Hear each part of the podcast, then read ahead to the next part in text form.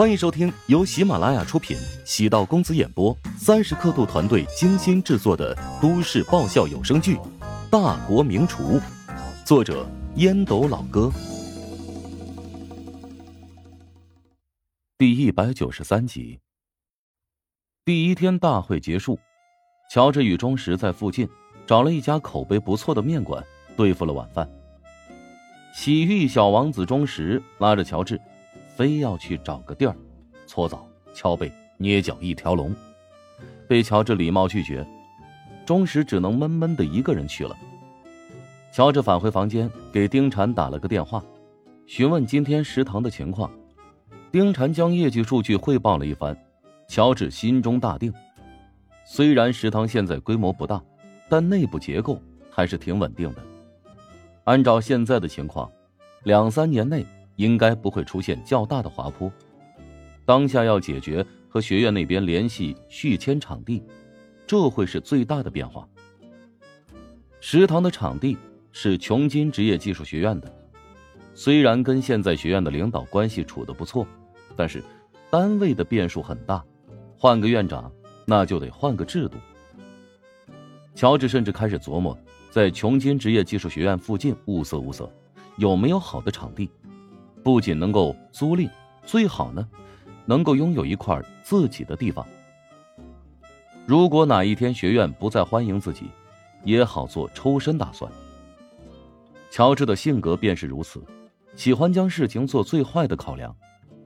与他的家庭环境有关，父亲之前病重，让乔治早早的承担起了生活的压力，内敛、坚韧。一方面是与生俱来的性格。另一方面，则是阅历使然。乔治想了想，给陶如雪打了个电话。陶如雪想必是在录影棚录着节目，所以没有回复自己消息。长夜漫漫，偶尔还会羡慕钟石那种浪子般的生活态度，羡慕却不会去效仿。乔治比想象中要固执，甚至可以用偏执来形容。更换上夜跑运动服。乔治以另外一个形象从酒店踏出，沿着街道开始奔跑。云海的繁华程度超过了琼金。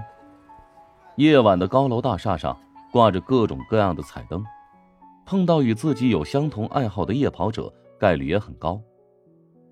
乔治感觉像是精灵般在城市穿行，耳边听着音乐，脑海中翻腾着各种奇妙的想法。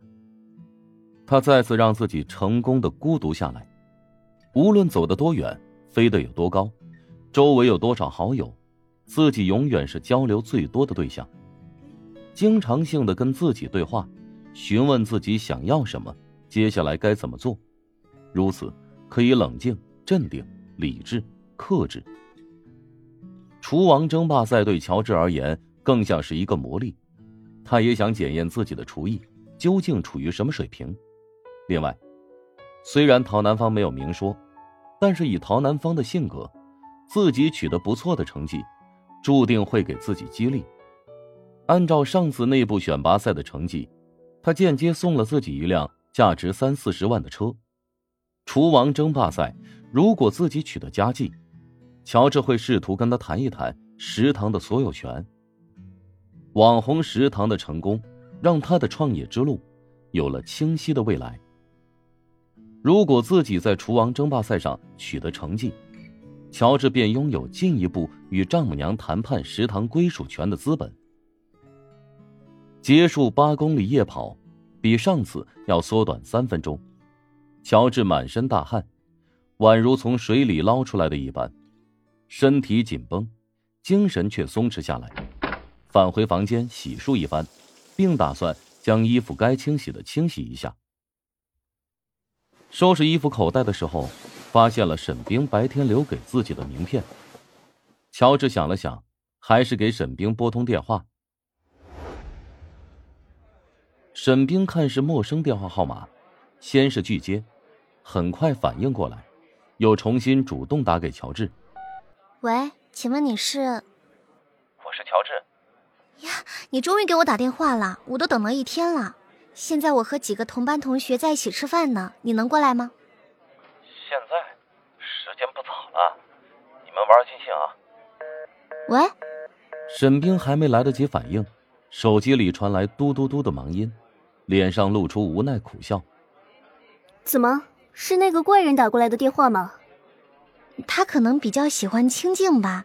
每个人都有自己的生活习惯，可能不太喜欢扎堆人多的地方，也称不上是怪人吧。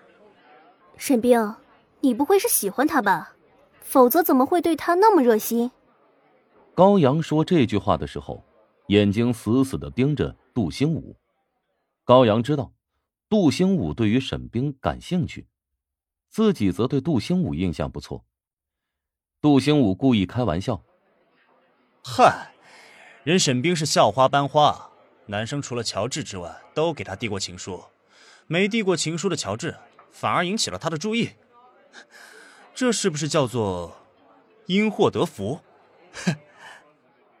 你这个逻辑根本不成立。如果在路上偶然遇见你，我也会主动跟你联络的。我们是同学，大家一起生活了四年，这是何等缘分，多么不容易。哦。那你可不能太偏心，也得多关心关心我呗。你和高阳都在云海工作，我觉得你们可以互相关心啊。沈冰的反应力极快，他瞧出高阳对杜兴武有点意思，顺水推舟了一下。杜兴武看了一眼高阳，笑着说：“嗨，人家现在啊可是大集团的董秘，我就一小菜鸟，他哪瞧得上我呀？”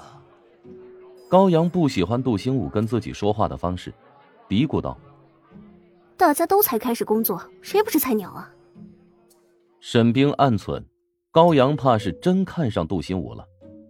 杜兴武个子不算高，一米七二左右，国字脸，浓眉大眼，挺讨女孩喜欢。虽然也是职场新人，但杜兴武的家境不错，父亲原本便是金航集团的高管，靠着关系。进入金航集团，以后不可限量。金航集团是集酒店、餐饮、商超等一体的超大民营企业，整体规模跟怀香集团和西乡集团不分伯仲，只是金航集团在餐饮上的投入比不上其余两家。艾小沫和陈婷两人也对杜兴武的印象不错，只可惜他俩的工作地点不在云海，所以。杜兴武和高阳处下去的可能性还是极大的。杜兴武肯定瞄准一众当中最漂亮的沈冰啊！虽然沈冰不在云海工作，但他靠父亲的关系，可以将沈冰安排到金航集团，前提是两人发展成男女朋友关系。吃完晚饭，杜兴武作为唯一的男士，自然由他来买单。一顿饭只花费了八百多元，倒也能够承受。见时间才十点，杜兴武主动提议：“哎，要不咱们唱歌去？”高阳拍手赞同：“一起去。”沈冰有点累了，觉得大家难得相聚，不能扫兴，也就同意了。抵达 KTV 之后，杜兴武开始喝酒，没过多久便有了醉意。见沈冰在旁边坐着不动，整体气氛有点差。杜兴武打了个酒嗝，开玩笑道：“哎，男生就我一个，好像是没什么意思。来，你把乔治的电话给我，我现在打给他，让他必须过来。”沈冰略一琢磨，自己喊不动乔治，或许杜兴武没准能成，便拨通号码。将手机递给了杜兴武。乔治已经准备上床睡觉，手机屏幕亮了起来，是沈冰的手机号码。只听里面有个男人粗声说道：“喂，乔治吗？我告诉你啊，你的女同学在我的手上。等下我发个定位给你，你如果不想女同学出事，就赶紧给我滚过来。”乔治皱了皱眉。觉得事情很奇怪，沈冰的手机怎么会在一个男人的手上呢？等地址发过来之后，他很快就明白，估计是几个同学聚会，故意诓自己过去。尽管明白事情的真相，但还是不得不去。如果沈冰真被人那啥了，岂不是要内疚一辈子？杜兴武将手机还给沈冰，笑道：“哈哈，这小子如果今晚不来，咱们就得将他彻底清理出班级队伍。”沈冰也好奇乔治是否会来。乔治抵达 KTV 包厢，出现的瞬间，所有人的眼神都亮了。大家都没想到，乔治真能来，而且还挺快的。沈冰心石落下，自己还有几分不面。杜兴武冲过来，将胳膊搭在他的肩膀上。哈哈，果然啊，你对咱们沈校花还是有情谊的嘛。乔治微微一笑，佯作往回走。既然沈冰没事儿，那我就先离开了。哎，你干嘛？既然来了，你还想走？姐妹们，赶紧堵门！乔治微微摇头，知道自己今天是躲不过去了。杜兴武跟自己不在同一个宿舍，大学时代比较活跃，虽然成绩不怎么样，但积极参与各种活动，也算是个人物。本集播讲完毕。感谢您的收听，如果喜欢本书，请订阅并关注主播。喜马拉雅铁三角将为你带来更多精彩内容。